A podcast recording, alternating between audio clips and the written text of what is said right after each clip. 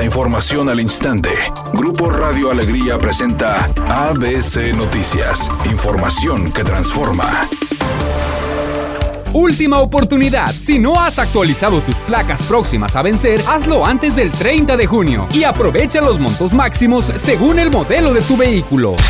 ¿Qué tal? Muy buenas tardes, esta es la información. Ciudadanos de Monterrey se unen a través de las redes sociales para emprender viajes por carretera hacia Laredo y Macal en Texas, dado el incremento de la inseguridad en las carreteras de Nuevo León y del vecino estado de Tamaulipas. Específicamente en el grupo llamado Monterrey Macal en Macal en Monterrey, se leen publicaciones en donde los usuarios consultan sobre las condiciones de la carretera antes de emprender el viaje. Esto dado el incremento de la inseguridad en las carreteras de ambos estados, la ciudadanía prefiere realizar estos viajes en caravana, con el objetivo de evitar cualquier riesgo potencial. Con esta medida se busca garantizar la seguridad de los viajeros en su trayecto.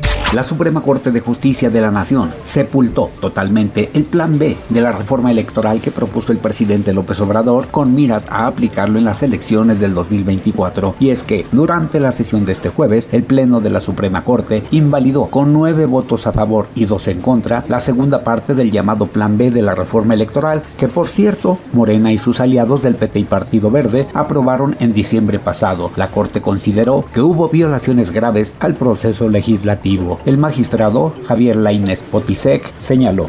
Vulneración al artículo 60, numeral 1 del reglamento de la Cámara de Diputados, porque el orden del día que incluyó la iniciativa en la sesión vespertina de 6 de diciembre no fue publicada a las 22 horas del día anterior. Se tiene por acreditado que la iniciativa se agregó el mismo día de la sesión a solicitud de la Junta de Coordinación Política, pero que los diputados no fueron informados del contenido.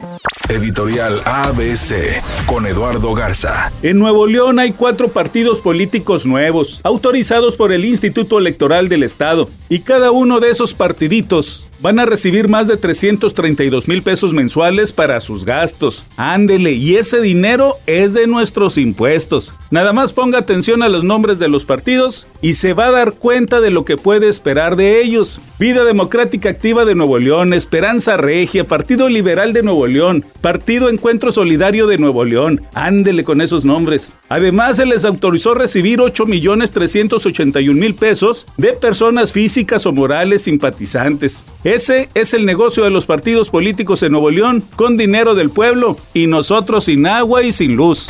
Los herederos de Elvis Presley están molestos por el filme Priscila. Resulta que esta cinta, dirigida por Sofía Coppola y producida por A24, narra la historia romántica de Elvis Presley con su ex esposa Priscilla Presley y está basada en el libro escrito por esta última llamado Elvis and Me, que surgió en 1985. La película biográfica de la ex esposa del rey del rock ha dejado con buenas impresiones al público. Sin embargo, los herederos del cantante han mostrado su desacuerdo por la cinta, argumentando que solo es un intento más de Priscila por ganar dinero. Redacción y voz Eduardo Garza Hinojosa. Tenga usted un excelente día.